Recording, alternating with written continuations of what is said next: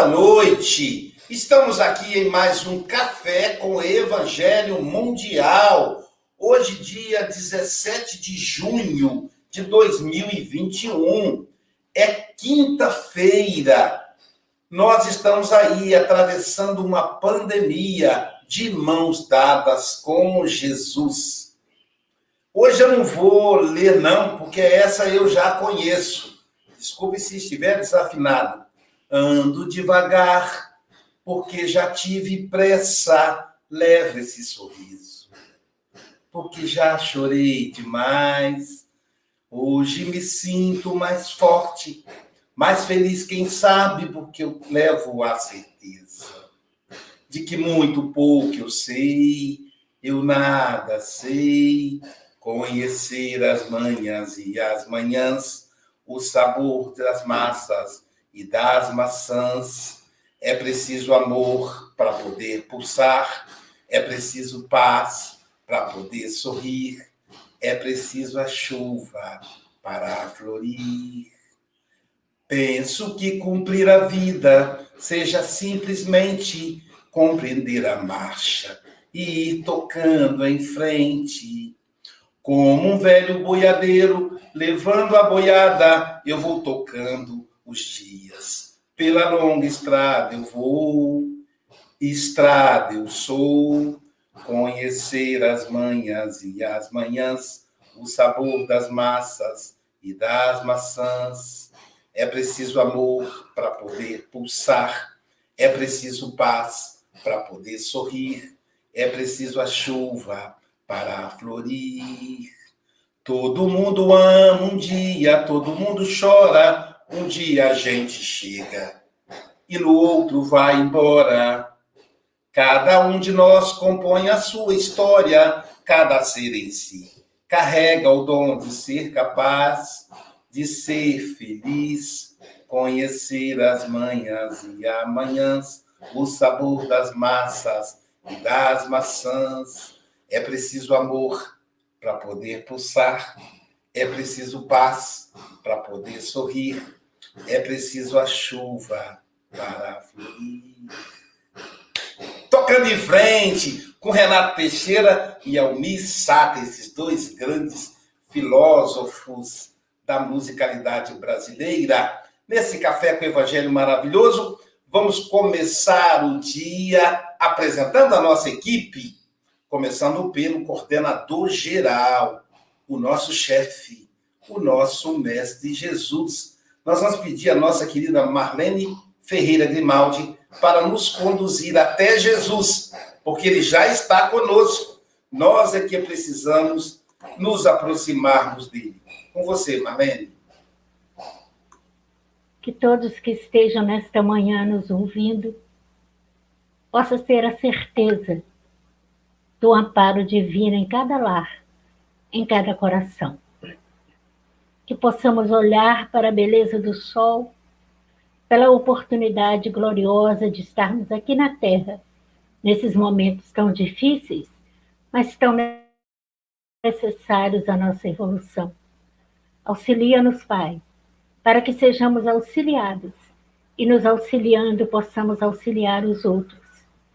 Fortaleça em nós a fé, a esperança e o amor. Que nós consigamos permanecer fiéis a Ti até o fim dos tempos. Que a luz se faça em cada lar, em cada penitenciária, em cada hospital. Ilumine os nossos dirigentes, pacifique os nossos corações para que possamos contribuir com eles de maneira eficaz, tentando dar o nosso melhor onde estivermos plantados. Que a paz possa envolver a nossa companheira Mayra e que ela possa trazer a mensagem doce do Evangelho, mas que é capaz de transformar a nossa vida. Muita paz a Jesus nesta manhã. Continuando as apresentações, vamos começar pelo nosso internauta de hoje, o número um, ou a número um, é a número um, é Noemi Gonçalves dos Santos, Santos, Santos duas vezes, é Noemi? Isso aí. A paz de Deus, irmã Mayra e amigos, o prazer juntos novamente. Hoje o dia será mais feliz. Olha só, para você, Mayra, nossa internauta número um. Continuando, então, eu sou Aloysio Silva, de Guarapari, Espírito Santo, e ao meu lado aqui eu tenho o meu querido amigo Francisco Antônio Cebola Mogas. Ele que é representante do Café com o Evangelho Mundial, reside em Santarém, Portugal, onde agora são meio-dia e cinco minutos, portanto, boa tarde, Chico Mogas. Eu diria mais um bom dia para todos, em qualquer parte onde estejam nos a escutar neste Café com o Evangelho. E eh, hoje é um dia especial.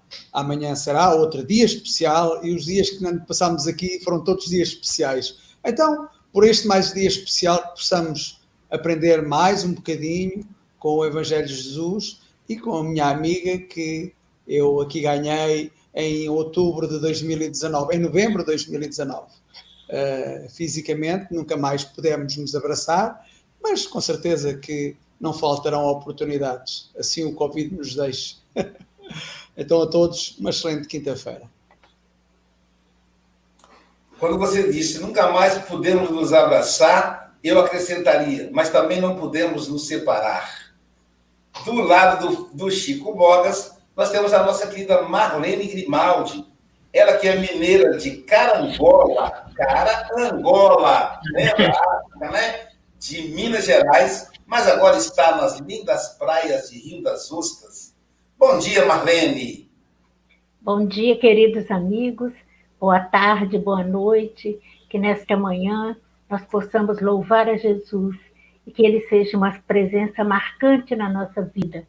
Que tenhamos a certeza desse amparo divino na nossa caminhada. E nossa gratidão também à nossa querida companheira Mayra, que é um prazer estar com ela como estar com todos nesta manhã. Muita gratidão a Jesus. Obrigado, querida. Aqui abaixo nós temos uma mineira que foi esculpida na cidade Carinho, Ubá, Minas Gerais, terra do abacatinho, até rimou, né? Silvia Maria Ruela Freitas. E agora ela está em Seropédica, cidade de pesquisa rural do Rio de Janeiro, no Brasil. Bom dia, Silvinha.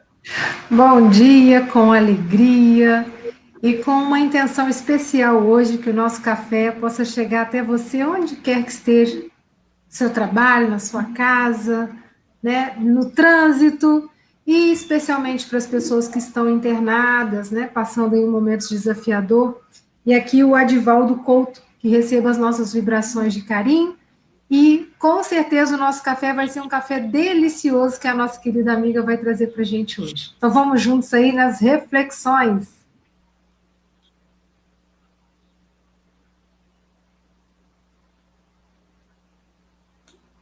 Você não estava ouvindo, gente? Vocês estão com problema de surdez. Uhum. Brincadeira, o microfone estava desligado. Do outro lado, está a nossa querida Andréia Marques ela que é psicanalista, advogada e, acima de tudo, é a poliglota do café. É, Bonamateno, Andréia Marques. Bonamateno, muito bem, aprendemos, hein, Silvio? Buongiorno! Cadê a Roberta? Está sumida.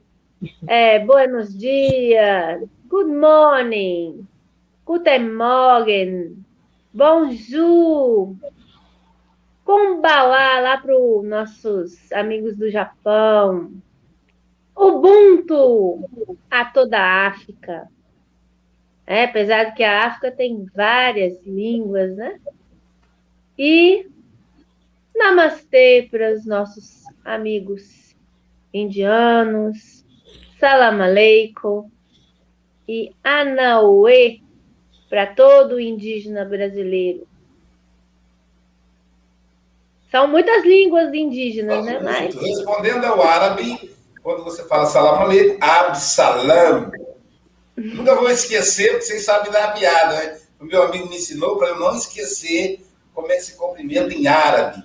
E hoje nós temos a nossa, como diz os nossos internautas, a nossa princesa do Evangelho. Acabei de criar um pseudônimo para ela, a nossa querida Mayra Rocha, ela que é da Casa de Caridade, irmão Daniel. Jesus querida, amiga querida, que o Mestre Jesus né, esteja com você. Bom dia! Bom dia, bom dia todo mundo. Queria eu mesmo ser tudo isso que falam, né? Mas na verdade eu acho que, que eu já fui ou vou ser em outras vidas, mas por enquanto vai ser essa daqui mesmo, é a que tem para o momento, viu, gente? Eu quero dizer, Pai de Deus, para a irmã Noemi, é, é, engraçado vocês saberem que a irmã Noemi é uma das muitas que seguem a gente da Congregação Cristã do Brasil, que é uma igreja evangélica que tem a doutrina bastante rígida, né? Então, ela dá paz de Deus, irmã Mayra, porque elas são muitos da congregação que nos seguem também, tá bom? Então, um beijo para todos vocês e vamos lá. Muito obrigada pelo convite. Nosso abraço aí, a irmã Noemi. Eu achei que ela sou eu. Eu tenho uma amiga que é Madre Superiora, que é minha amiga pessoal. Ela, ela morou 20 anos na África, a irmã Dalva. Hoje ela está no Canadá fazendo um curso de especialização para voltar para a África, aquela área de guerra, etc. Uma grande missionária de Jesus. E ela, eu tenho amigos padres, né? Tenho amigos, amigos padres. Tenho também um casal de amigo que é islâmico. Então, tenho muito respeito por todas as religiões. Por isso, né? O, o Amir a Badawi a Aline Badawi, de uma mesquita lá em São Paulo. Muito legal isso, nessa essa troca de experiência, tem monges católicos, enfim. É, continuando, então, nas apresentações, pessoal, é, vamos apresentar o pessoal que faz o café, a turma dos bastidores, começando por eles. Angélica Tiengo, gerente do Clube do Livro com Café. Gabriel Vilverti, que é o nosso responsável pela editoração do, da obra Café com Evangelho em Livro, o nosso querido Pablo Medina, que é gerente da, do podcast Café com Evangelho Mundial, e também Vitor Hugo, que, que prepara tudo que a gente está aqui na janela. Essa turma trabalha pesada aí nos bastidores. E o responsável pela transmissão do café é o IDEAC. Por isso, essa vinheta bonita aí, adaptada pelo Chico, pelo Chico Mogas. Também queremos agradecer à Rádio Espírita Esperança, e a Rádio Espírita Portal da Luz, que nos coloca em contato com mais de 5 mil rádio ouvintes, além da, do, da rede Amigo Espírita, do José Aparecido, do canal Passe Online. Digita Passe Online Guarapari e inscreva-se e aperta o sininho. Passe todos os dias, às, ao meio-dia e às três horas da tarde. E agora vamos abrir um horário das sete da manhã. Então, você ligou nesse canal, você tem passe ao vivo. Além disso, o canal Café com Evangelho Mundial no YouTube, inscreva-se, aperta o sininho. E no Facebook, nós estamos com o canal Espiritismo e o canal Café com Evangelho Mundial. São oito canais transmitindo esse programa para mais de 5.250 pessoas. Então, continuando aí, também queremos aí apresentar os nossos internautas 174, que agora vão, se transformam em trabalhadores do Café com o Evangelho, porque vão compartilhar, serão compartilhadores. Lembre-se, graças ao seu dedinho generoso, o Café com o Evangelho vai chegar a mais e mais corações. Faça a sua parte, seja um trabalhador de Jesus. E, sem mais delongas, vamos convidar a nossa querida Silvia Freitas para fazer a lição da manhã. Vamos lá. Nossa irmã Mayra falará para a gente do livro Vinha de Luz, a lição 68, No Campo. O campo é o mundo. Jesus, Mateus 13, 38. Jesus tem o seu campo de serviço no mundo inteiro. Nele, naturalmente, como em todo campo de lavoura, há infinito potencial de realizações com faixas de terra excelente e zonas necessitadas de arrimo corretivo e proteção. Por vezes, após florestas dadivosas, surgem charcos gigantescos, requisitando drenagem e socorro imediato. Ao lado de montanhas areoladas de luz, aparecem vales envolvidos em sombra indefinível. Troncos retos alteiam-se junto de árvores retorcidas. Galhos mortos entram em contraste com frondes verdes repletas de ninhos. A gleba imensa do Cristo reclama trabalhadores devotados que não demonstrem predileções pessoais por zonas de serviço ou gênero de tarefa.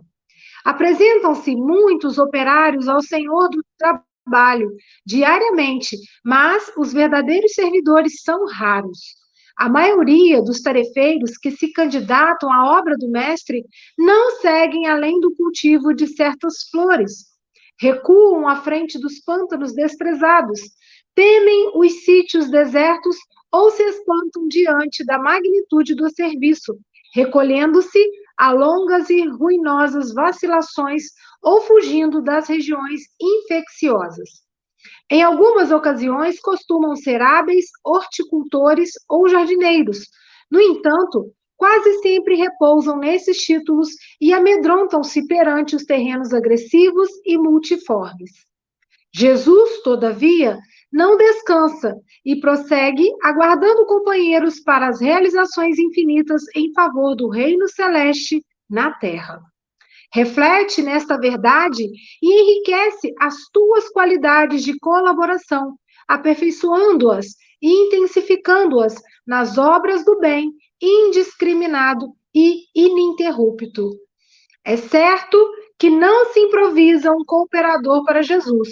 Entretanto, não te esqueças de trabalhar dia a dia na direção do glorioso fim.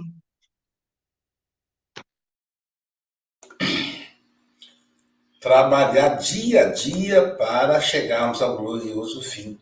Querida Mayra, são 8 horas e 17 minutos. Você tem até 8h37, ou antes, caso você nos convoque. Estarão bem pertinho de você te assistindo.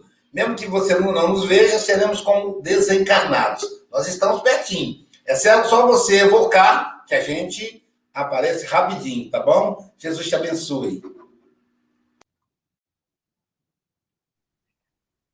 Bom dia, bom dia. É um prazer estar aqui novamente. Sempre é bom estar aqui no Café com o Evangelho. Porque o café com o evangelho para nós é uma forma de começarmos bem o dia, é uma forma de começarmos o dia pensando em Jesus, pensando nas coisas boas que nós adquirimos quando nós entregamos os nossos corações, os nossos espíritos ou almas, assim como você queira chamar, no caminho do bem. E o caminho do bem nunca foge ao caminho de Jesus. Essa lição de hoje é muito importante. Talvez não seja muito comum nós falarmos sobre isso, nós sempre falamos do serviço, sobre o ponto de vista da caridade, da atuação individual de cada um, da atuação que cada um pode dispor, do tipo de atuação que nós queremos nesse serviço, né? E quando Emmanuel começa citando Mateus e diz assim: o campo é o mundo, Jesus diz isso, o campo é o mundo, nós logo percebemos que nós estamos num vasto, um vasto e necessário campo evolutivo para o trabalho. É muito difícil você falar em trabalho na seara de Jesus Cristo sem citar o profissionalismo que às vezes acunha esse tipo de serviço.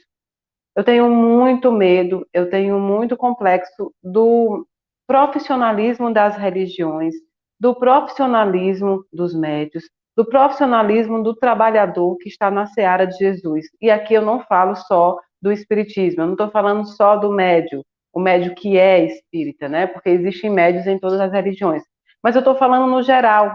Eu tenho muito medo de líderes religiosos ou de qualquer pessoa que exerça a sua espiritualidade de forma profissional. Como é uma forma profissional de exercer a espiritualidade?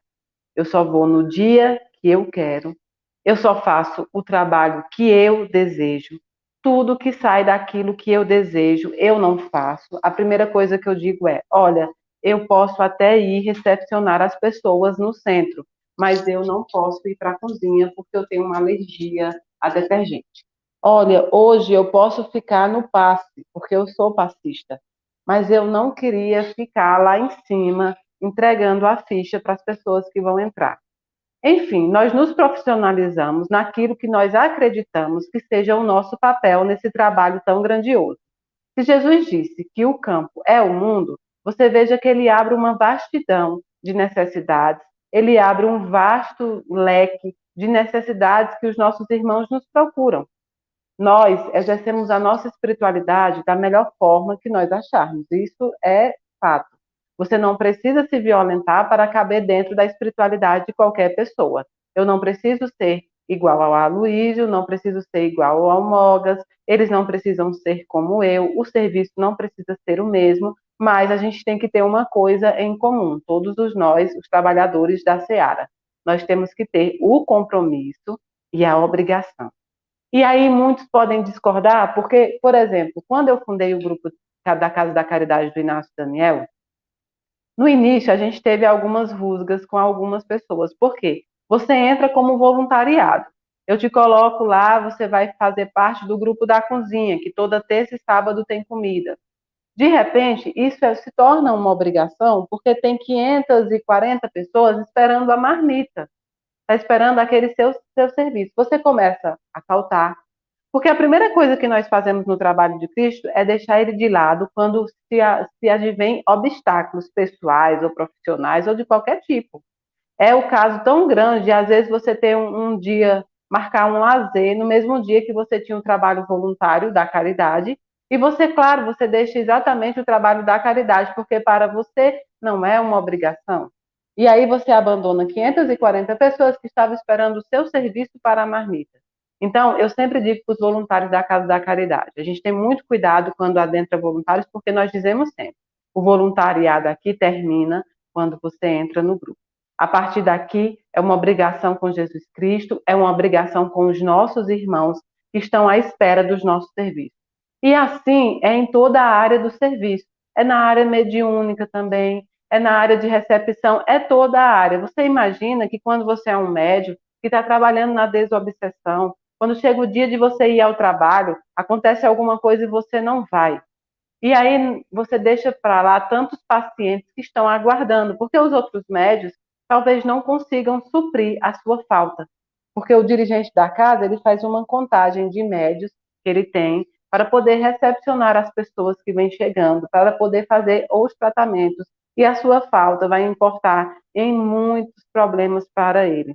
E aí, no outro dia, você chega lá e diz: Olha, porque eu sinto que tem sempre uma coisa que está me impedindo de ir. Eu estou me arrumando para ir e, de repente, algo me impede. Meu carro quebra, meu, meu gás acaba e eu tenho que deixar uma comida para alguém. Eu não acho a roupa que eu queria, eu tenho um, um mal súbito, eu minha pressão, enfim. Nós criamos inúmeras desculpas baseadas na espiritualidade, porque olha como nós somos interessantes. Nós deixamos de trabalhar em prol da espiritualidade e em prol dos nossos irmãos, e quando não conseguimos, nós colocamos a culpa na espiritualidade.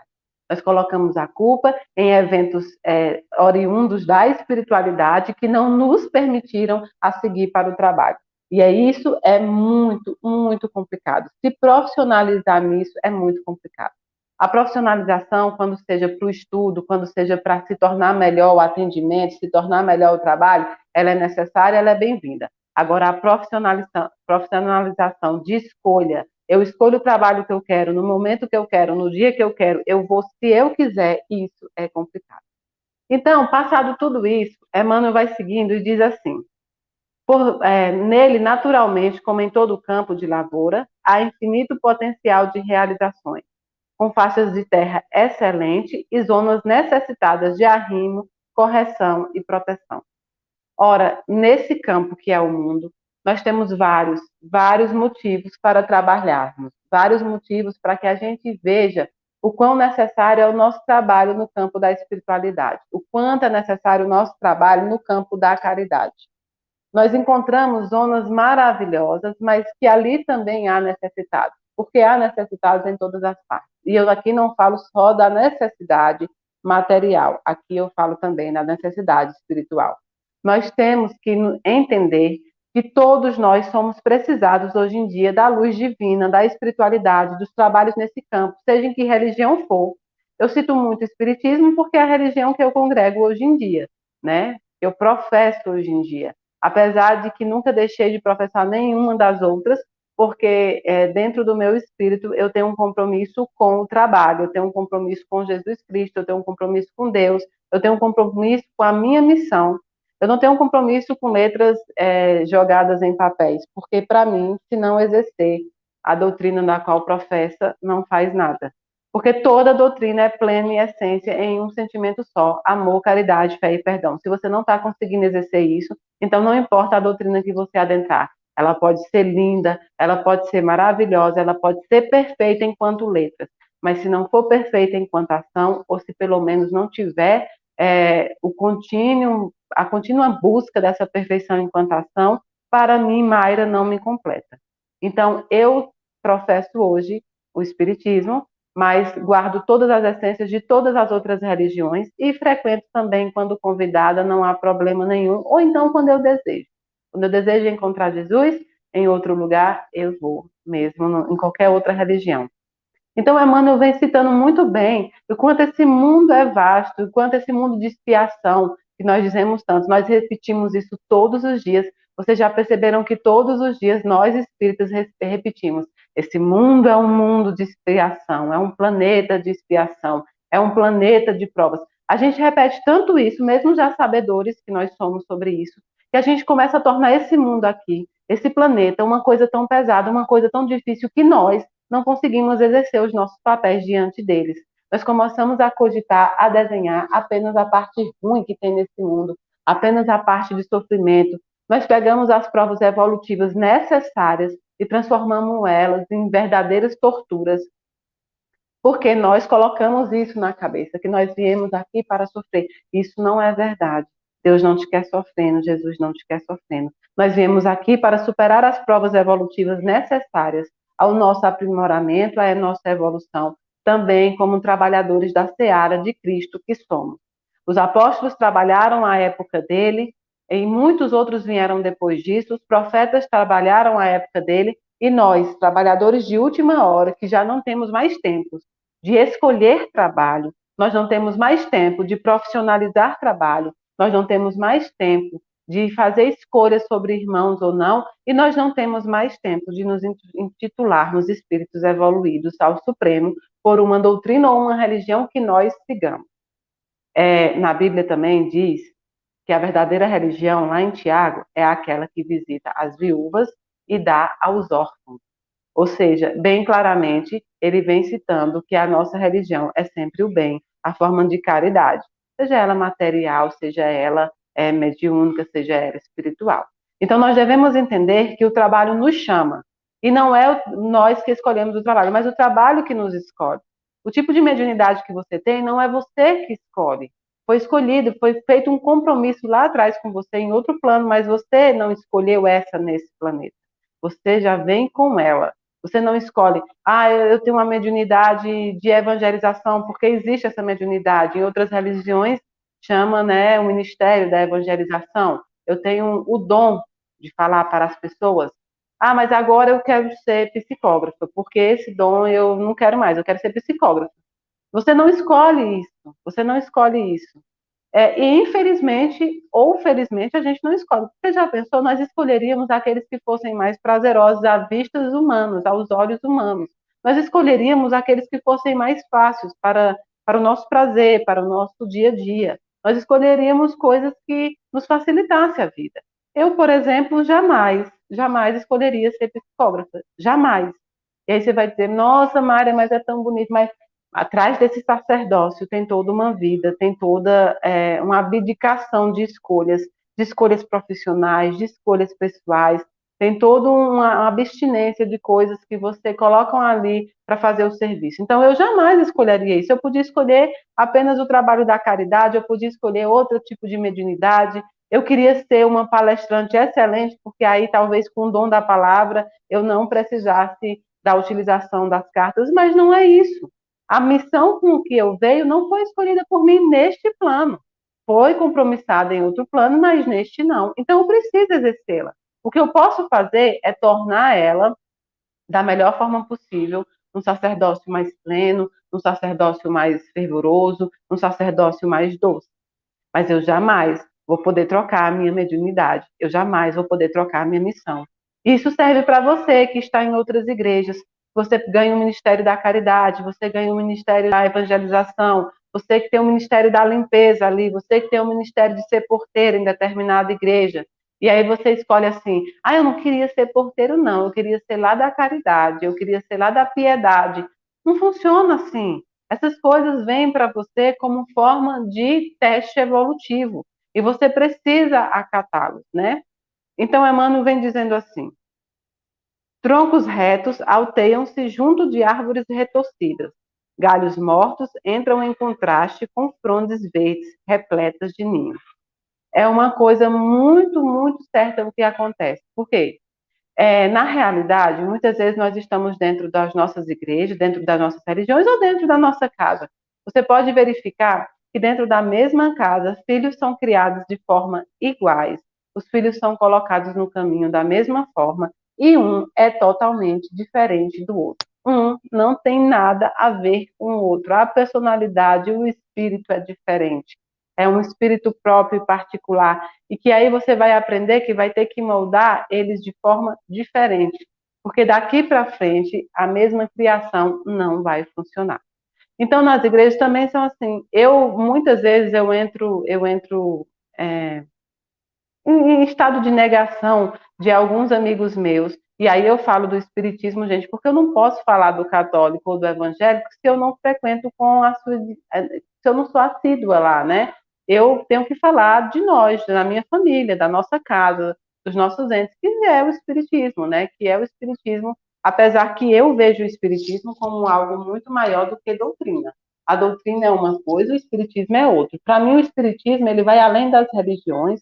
O espiritismo é Deus, o espiritismo está dentro de cada religião, o espiritismo está dentro de cada pessoa. Então, o espiritismo que eu prego é esse, o espiritismo que eu que eu sigo é esse. Claro, estudo e siga a doutrina kardecista, como algumas pessoas costumam chamar, que também não tem nada a ver, porque Kardec foi apenas um codificador, um irmão de caminhada, assim como qualquer um de nós. Mas é, eu estudo, sigo é, a parte que me for necessária e que me for abençoada. O que entrar em contradição com o que os amigos superiores me falarem, eu sigo sempre o que, o que Deus deixou para a gente seguir o que Jesus deixou, tá bom?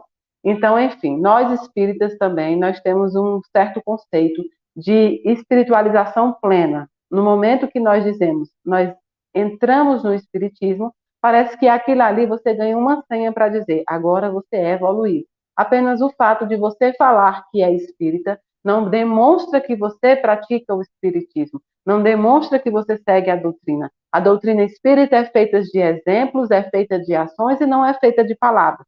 Porque a capacidade que você tiver de decorar toda a codificação ou de decorar qualquer bibliografia espírita e transcrevê-la e dizê-la numa palestra, vai apagar, não apaga um centímetro de suas ações. Já as suas ações, dependendo do que elas forem, elas vão apagar toda a doutrinação que você tem decorada na sua cabeça. E por mais que você fale, as pessoas vão começar a te enxergar de forma errada. E vão enxergar o Espiritismo também de forma errada. Você é responsável, trabalhador. Você, trabalhador, você é responsável por coadunar suas ações junto com as suas palavras. Porque não adianta anos de estudo no Espiritismo se suas pernas andam em direção contrária àquilo que foi ensinado. Então, é muito comum a gente chegar no centro espírita e a gente querer receber ou alguns dirigentes dizerem assim: ah, era bom que esse trabalho fosse, fosse feito só com espíritas, porque eles entenderiam mais, eles estudam mais. E aí eu digo: então quem está divulgando a doutrina espírita? Você que está falando para os espíritas que já conhecem, ou outros irmãos que estão falando para todas as religiões, estão falando para a universalidade das pessoas? Então eu te digo, os outros irmãos. Quando eu faço as cartas, é, 70% do público não é espírita, muitas vezes é evangélico e católico. E ali eu penso, aqui é a verdadeira divulgação da doutrina espírita. Nós precisamos mostrar esse véu da verdade, descortinar esse véu na cabeça, no espírito das pessoas. Tem muita gente sofredora porque não consegue entender uma outra realidade, não consegue entender uma outra resolução para os problemas que atingem a humanidade. Então, o nosso papel como espírita é trabalhar sem olhar é, a espiritualização do outro, porque você não é juiz para julgar, se aquele é mais ou menos evoluído do que você ou de qualquer um. E aí Emmanuel vem dizendo assim: apresentam-se muitos operários ao Senhor do trabalho diariamente, mas os verdadeiros servidores são raros. Isso é verdade. A curiosidade atrai, é, o status atrai, porque há aquela pessoa que faz a caridade apenas para colocar no status do WhatsApp, para colocar no status do Facebook, para colocar no YouTube e aparecer. Ah, claro que há. E, mas essas pessoas que fazem a caridade pelo simples fato de status ou por o simples fato de achar que o pouco que faz ali já leva a um, um patamar de evolução, elas não duram no trabalho, porque o trabalho é árduo, é de sacrifício, o trabalho é de sacerdócio, é de deixar coisas para trás, o trabalho requer muita disciplina e requer muitas obrigações. É, é, de fato, é você deixar um pouco da sua vida pessoal, metade dela, e seguir, mais ou menos. Então, esse tipo de trabalhador, ele para no meio do caminho. Uma coisa que, que eu também não lido bem, porque eu aprendo diariamente, assim como vocês, junto com o Daniel, Daniel me aconselhando, os outros amigos espirituais, eu não lido bem quando a primeira coisa que você faz no momento que você está passando é largar o trabalho, seja ele da caridade, seja ele mediúnico. A pessoa tem um problema na vida pessoal e ela diz: Eu não vou poder mais continuar. Aquilo entra em mim como um absurdo, porque ela está me dizendo que, olha, de todas as áreas da minha vida eu vou ter que deixar para arrumar tempo para fazer outra coisa, essa é a menos necessária eu não preciso dela tanto, então eu vou deixar essa daí. E na verdade quem está necessitando são os outros, não sou eu. E isso me soa muito como um, um, aluno que não quer o aprendizado, mas ele quer a nota final. Então eu não lido muito bem. Lá no grupo eu sempre digo: só entre no grupo, só faça o compromisso, só se compromisse a fazer a caridade. Se você estiver disposto, se você achar isso necessário. Mas, em primeiro lugar, se coloque naquelas pessoas que necessitam, porque um dia pode ser você. Então, Emmanuel continua dizendo: é certo que não se improvisa um cooperador para Jesus. Entretanto, não te esqueças de trabalhar dia a dia na direção do glorioso fim. Então, é isso, gente. É, resumindo tudo isso que Emmanuel nos coloca tão bem, é você começar a entender o seu papel como um trabalhador, o seu papel como espírito, o seu papel dentro da humanidade e dentro da individualidade das suas religiões, das suas doutrinas e da sua vida. O trabalhador na seara de Cristo não se torna trabalhador, ele já nasce trabalhador desde as outras encarnações. Ele apenas se reconhece em cada plano e em cada encarnação, mas se reconhece acima de tudo pela abdicação e pelo amor. Muito obrigada, viu?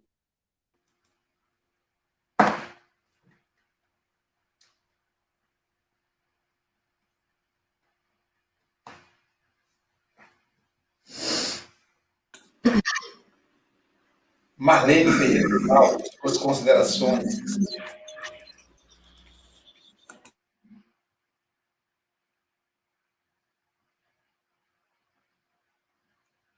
Aqui então. Andréa Marques, suas considerações, querida. Muito bom, né, Mayra? Eu, quando você falava, eu, eu fiquei refletindo é, às vezes a gente se dá uma importância tão grande, né? E a gente tem, precisa começar do começo, começar lá de não é de baixo, mas lá de trás do começo. Primeiro, é, entendendo aquilo que nós estamos fazendo, como funciona, o que é, depois se colocando à disposição para ajudar dentro daquilo que a gente compreende, né? Estudando. E a ajuda vem como consequência. Mas se você quer se colocar logo lá no patamar mais alto, como é que você vai ter a oportunidade de passar por esse processo e ser ajudado? Né? Então, tudo, como tudo na vida, tem um início e tem uma, um, um primeiro passo.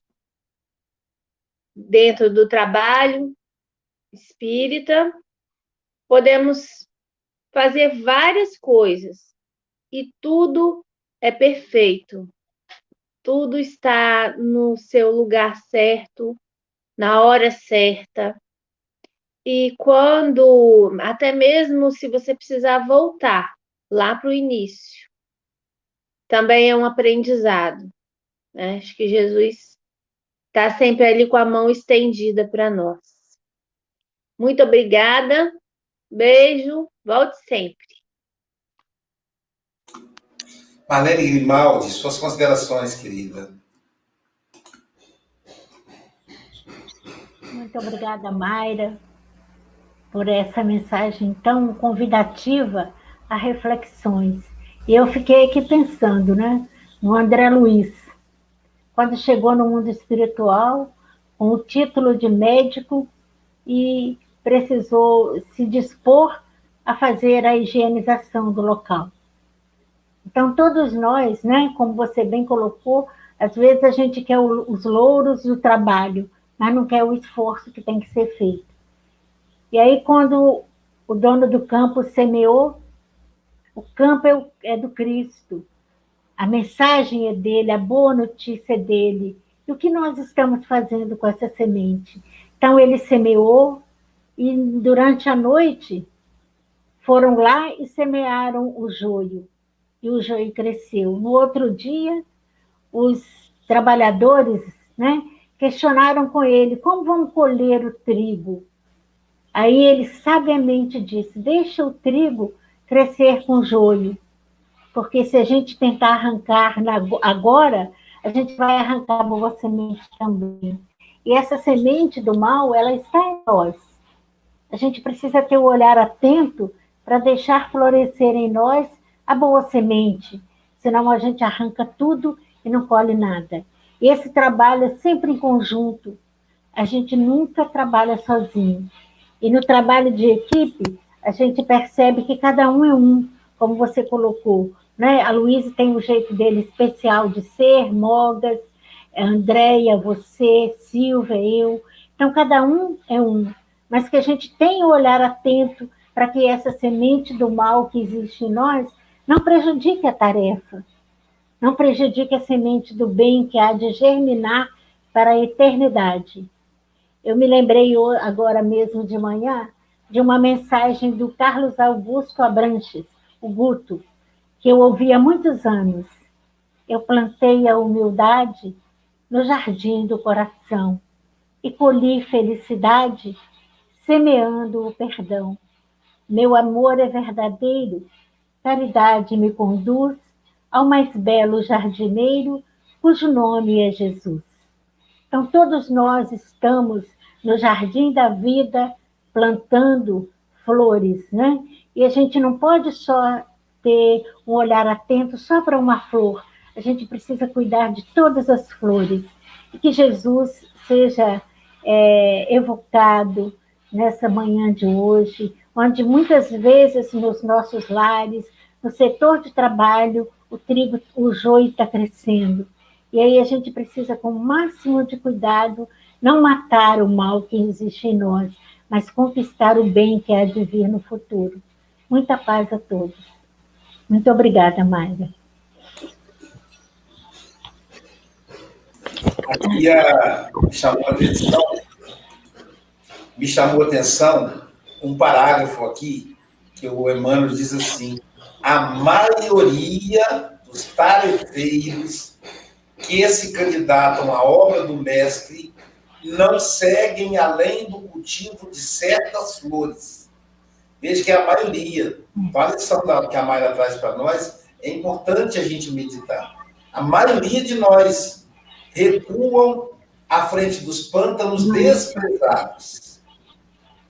Temem os sítios desertos, ou se espalham, se espantam diante da magnitude do serviço, recolhendo-se a longas e ruinosas vacilações. Ruinosas vacilações. Ou fugindo das regiões infecciosas. Então veja que é muito sério. Uma hora a gente, o irmão está dizendo que tem hora que a gente corre, que o trabalho é pesado, né, Maia? Ah, não vou fazer sopa, não. Aí convidam para a diretoria. Ah, não, é muito hum. grande esse trabalho, eu não sou merecedor, eu não estou pronto. Mas então o que você vai fazer? É difícil, né? Por isso que ele fala a maioria. o, o, é, o Lauro Mendonça, um grande tarefeiro espírita, divulgador, ele dizia o seguinte: a pessoa fica esperando, eu vou trabalhar na, na, no espiritismo quando eu me aposentar. Aí ele falou, mas é quando você ficar velho, você não estiver aguentando mais nada, você não vai trabalhar no espiritismo, você vai dar, dar trabalho para os espíritas. E aí ele fala, eu quero trabalhar, ele brinca, né? Brinca, brinca que agora está no mundo espiritual, o nosso querido Lauro Mendonça. Então, é importante isso, quer dizer, que, eu achei muito legal isso, não sou eu quem escolhe o serviço, é ele quem escolhe. É um pouco assim, a minha cadelinha Nina, a mãe dela deu uma tirada de 12 filhotes lá no Ceifa. Eu estava lá no Ceifa. Aí a Carmen chamou os palestrantes e falou: pessoal, vamos levar, vamos levar os filhotes, senão não dou conta. 12, né? E aí eu fui escolher. Eu fui escolher. Aí eu olhei uma marronzinha tão bonita, grandona, forte. Aí eu falei, eu quero aquela marronzinha. Aí veio a menorzinha e ficou olhando para mim fazendo assim com a tia.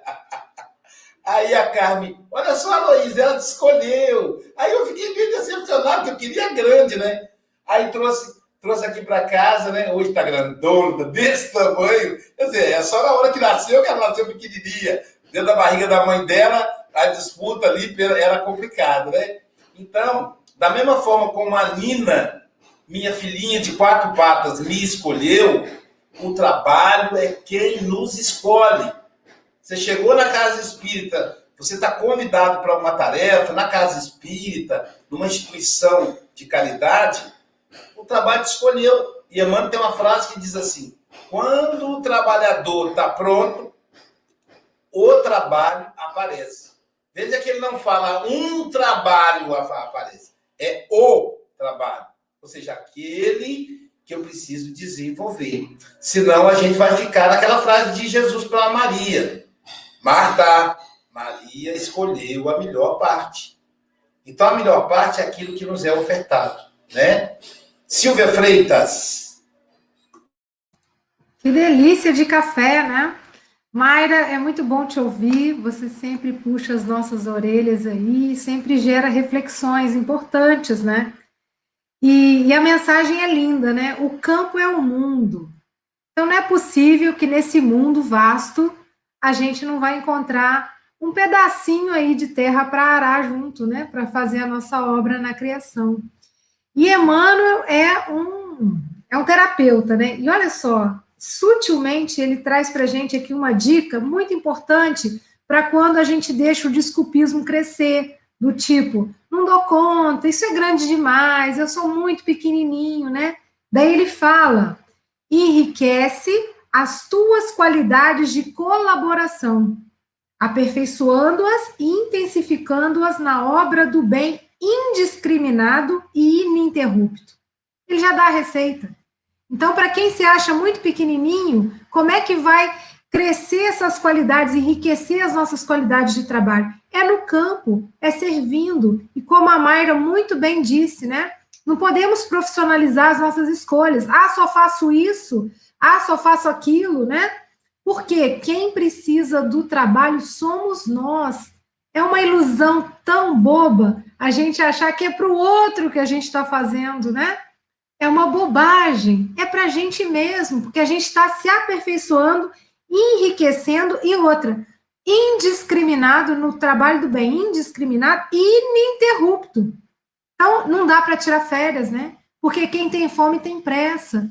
Então, como a Mayra disse lá na, na casa lá de Daniel, são mais de 500 famílias precisando. Quando eu me dou o luxo de não ir, eu vou deixar furo, né? Uma, uma, teve um chat aqui, uma pessoa falou: quando a gente se coloca como voluntário, não pode faltar. Né? Se precisar faltar, tem que avisar, pedir uma substituição, trocar, dar seu jeito. Mas não dá para ser descomprometido na obra do bem, né? E outro ponto também que você me falou que me chamou muita atenção é quando a gente reclama que estamos no mundo de provas e expiação. Não é para ser um peso, é para ser um alerta. Olha, às vezes o que você está passando hoje é uma prova e vai passar, né?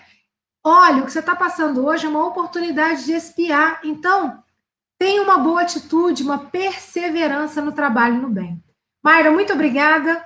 Café de luz aí para todos nós. Beijão. E agora nosso anfitrião da manhã, nosso querido amigo Chico Bogas.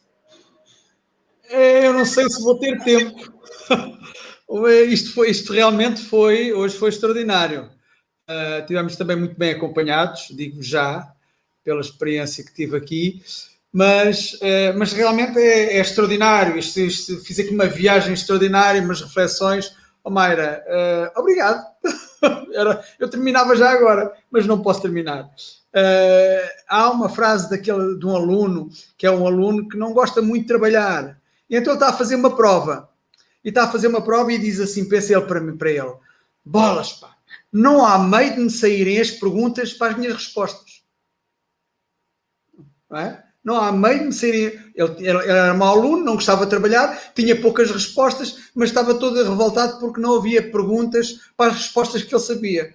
Portanto, havia outras perguntas, não é? E é um bocado assim, e é um bocado assim. Uh, e eu recordo-me, uh, recordo-me de quando entrei no centro espírita, uh, eu me disponibilizei para qualquer coisa e tal. Uh, eu recordo-me do Mendonça um dia vir ter comigo, assim, meio, meio preocupado, e diz-me assim: Ó oh, Chico, olha, porque assim, o, o Mendonça conhecia-me, não é? Oficial da Força Aérea e tal, como se isso valesse muito, mas. Uh, assim, eu queria te convidar para fazeres uma coisa, mas olha, não vejas como um trabalho menor. Trabalho menor. Mas existem trabalhos maiores ou trabalhos menores no centro espírita. Pois tu vais, vais uh, selecionar as pessoas que vão para o passe, mas tens que me pedir, não há trabalhos menores. E eu, na altura, era, digamos que era um aprendiz de espiritismo, e agora sou um aprendiz de espiritismo com, da, da segunda classe, da altura era da primeira classe. Mas, mas é um bocado assim. E eu recordo-me, é assim, estivemos aqui a falar no campo, é, e recordo-me do Aloísio uh, eu e a Frabela entregámos de corpo e alma ao trabalho do centro espírita, não é? E nunca voltámos as costas. E há sempre uma ou outra coisa que gostamos de fazer mais. Não há dúvida nenhuma. Não dizemos que não fazemos, mas há uma coisa que gostamos de fazer, ou uma outra que gostamos de fazer. Temos, temos essa. E, a Frabela uh, gosta muito, gostava muito de participar nas irradiações, nos trabalhos, em trabalho mediúnico. E nós estávamos no bar uh, a tempo inteiro, não é? E quando Mendonça chamava alguém, uh, a Fabela era posta de parte e a Fabela ficou muito triste, andava muito triste.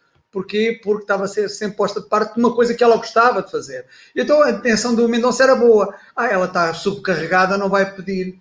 E a, e a perspectiva dela era outra. E até que um dia o Aloísio vem cá a Portugal e uh, dissemos esse comentário e o Aloísio disse uh, qualquer trabalho é trabalhar para a espiritualidade, porque ela dizia, a Fabel dizia, eu gosto de trabalhar para a espiritualidade, ou seja, trabalho mediúnico, irradiação, a favor do próximo.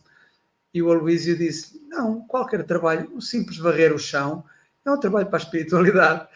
E ela encaixou isso e disse, olha que aprendizagem tão grande. E eu não me esqueço, não me esqueço da, daquilo que o Aloísio nos disse e que vem calhar né, nós, nós nesta lição e que tu vieste aqui tão bem e com uma grande experiência agora com a, a, a Casa Inácio Daniel, não é? Porque uh, nem tudo é rosas, não é? As pessoas juntam-se porque, sem, porque se, uh, sentem uma grande afinidade contigo, mas depois vêm uh, alguns conflitos que são normais e que surgem, não é? Que fazem parte dentro desse campo, não é?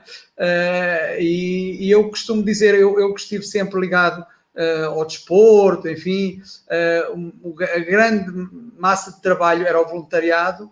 Eu dizia aos pais das crianças que o facto de eles serem voluntários era muito mais, tinha, tinha uma responsabilidade muito superior do que fosse uma pessoa a ser paga. E as pessoas ficavam assim a olhar para mim, mas é, é, porque estamos a contar com aquela pessoa, independentemente de qualquer coisa, independentemente de qualquer coisa, e para qualquer serviço. Não há isso. Ah, eu recordo-me num torneio, as pessoas olharem, num torneio de patinagem artística, as pessoas olharem quem era que era a pessoa responsável por deitar o lixo fora, por pegar no lixo. Era uma médica, oncologista. E as pessoas diziam: Olha, a doutora, é doutora, é um trabalho difícil na brincadeira, e ela participava. A humildade, até aí revela-se a falta, a, a, a, falta de humildade ou a humildade que a pessoa deve ter. Uh, e já falei demais. oh, Mayra, gosto muito de ouvir. hoje foi, acho que foi extraordinário. Uh, e vou deixar aqui para o Luísio uh, para, as últimas, para as últimas palavras, que eu já estou a falar demais. não digo volta sempre porque a tua data já está marcada, não é? Uma ocasião, a, eu, eu na época era presidente do Grupo Espírita Allan Kardec e estava muito quente. E uma pessoa generosa, de Brasília, inclusive, nos doou 10 ventiladores. E ventiladores potentes, daquele de teto, foi um grande investimento na, na Casa Espírita por parte daquele irmão. E aí o meu problema é que eu não tinha dinheiro para poder instalar o ventilador. Então, eu conversei com o amigo José Grosso, que é nosso amigo de longa data, e eu disse a ele, amigo, manda um trabalhador para instalar o ventilador, um voluntário, porque está todo mundo aqui sobrecarregado, ninguém tem tempo, e esse negócio precisa de alguém que tenha tempo, são 10 ventiladores. E aí, falei isso para ele de manhã, quando eu acordei. Na parte da tarde, quando eu fui para casa espírita, eu fazendo atendimento fraterno, me chega lá um companheiro, e ele diz assim, Aloísio, meu nome é Gilberto, eu sou, quer dizer, sou não, fui diretor-geral da Caixa Econômica da região Sudeste. Me aposentei. E agora estou precisando de um trabalho, eu sou espírita, eu queria me voluntariar. Aí o Zé Luz falou, chegou. Falei, mas o homem é superintendente geral da Caixa Econômica. Você pediu um trabalhador. E aí eu olhei para o homem, que ele todo chique, aquela camisa de marca, de, e tal, camisa, camisa manga comprida, a mulher impecável, uma madame esse lá dele, né?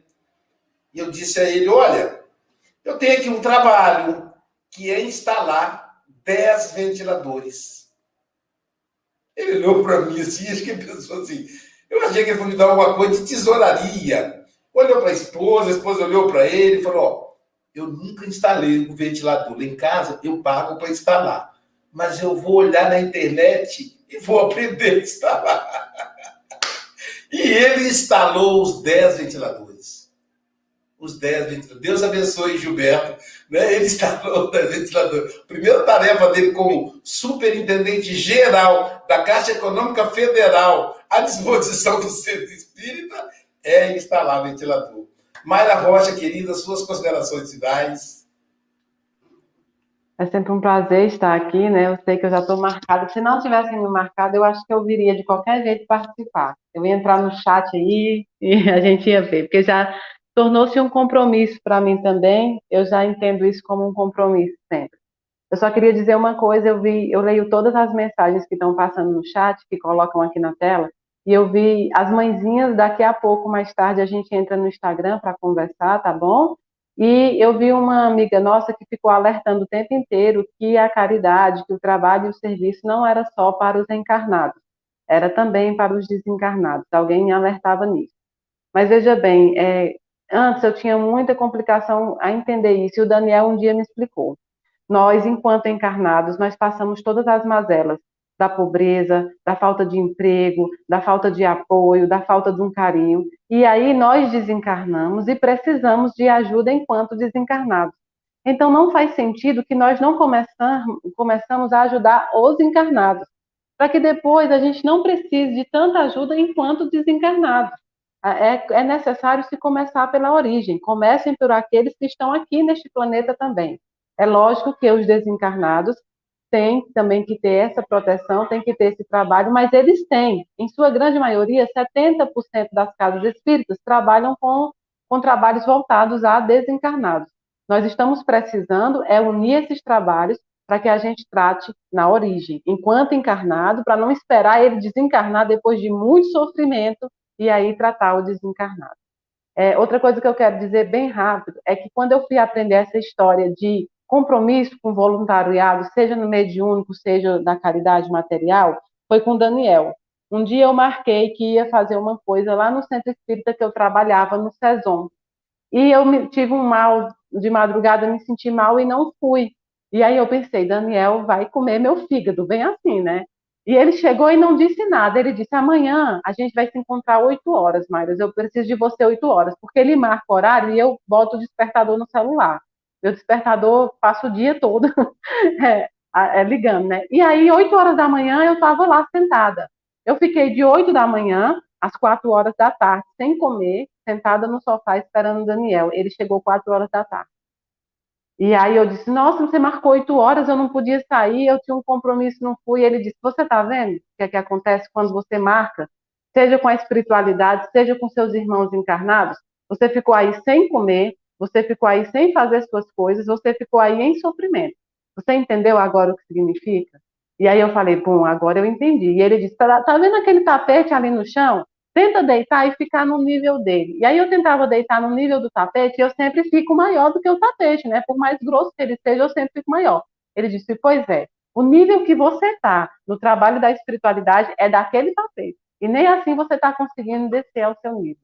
Então, da próxima vez que você faltar com o seu compromisso, seja com seu irmão na rua, seja com seu irmão desencarnado, você lembre que você ainda não chegou nem no nível do tapete. E foi assim. É duro, às vezes, porque o pai ele ensina muitas vezes com dureza. Mas eu venho aprendendo assim. E o que eu falo para vocês aqui não é algo que eu já faça, é algo que eu venho aprendendo. Essa lição caiu também como uma luva para mim. Todas as lições que vocês me dão, eu acho que o Aloysio e o Mogas eles ficam treinando. Essa aqui cabe para Mayra, essa deve ser. Porque eu só chego aqui nas, nas mais difíceis. Eu não chego aqui para falar do amor, da fé, eu só chego para falar da falta de trabalho, da falta de compromisso. Aí o pessoal diz, Mayra, ah, que nem a Silvia, Mayra puxa minha orelha. Não, na realidade, Silvia, eu acho que é assim, a espiritualidade puxar de todo mundo e usar a gente como exemplo, né? Então, assim, é aquela parte de João na Bíblia, que eu me diminua mais e que tu cresça, Senhor. Então, que eu seja cada vez menor e que Deus seja cada vez maior, tá bom? Um beijo, muito obrigada. Obrigado, Mayra.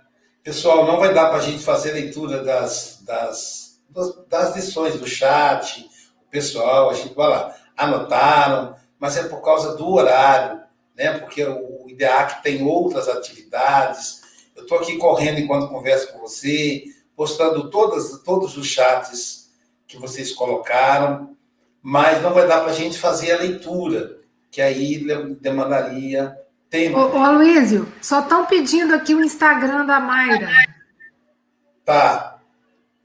É, então, Mayra, fala, fala pra gente aí o seu Instagram. Ó, é, a Mayra mesmo não tem Instagram, tá, gente? Eu não tenho nenhuma rede social própria.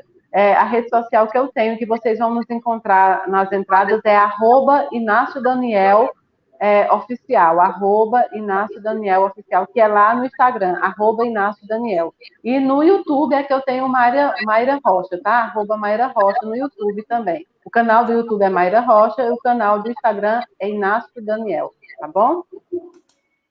Eu, inclusive, se eu joguei no. Para eu. É, eu não sabia se era Mayra com I ou Y, apesar de já estar tanto tempo escrevendo o nome dela. Aí eu joguei no Google. Aí apareceu arroba é, Inácio Daniel, que é o, da, o Instagram.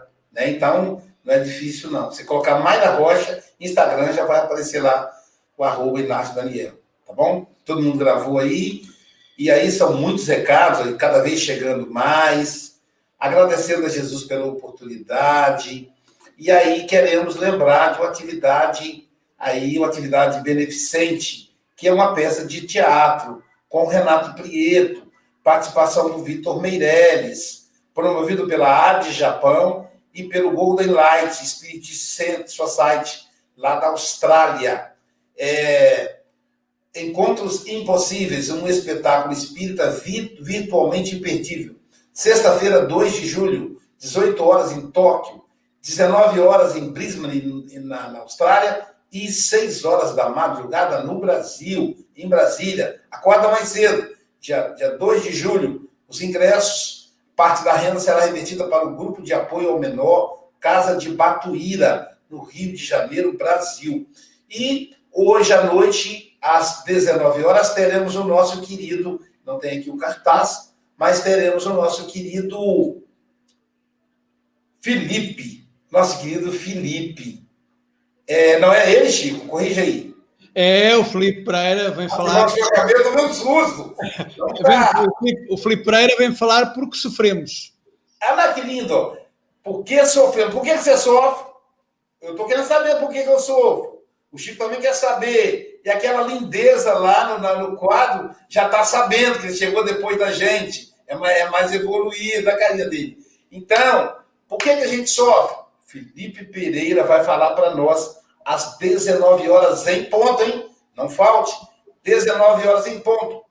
11 horas em Portugal. 11 horas em Portugal. Isso, 23 horas, 11 horas da noite em Portugal. E o Chico estará lá. Se o Chico, que é 11 horas da noite, vai, por que você não vai?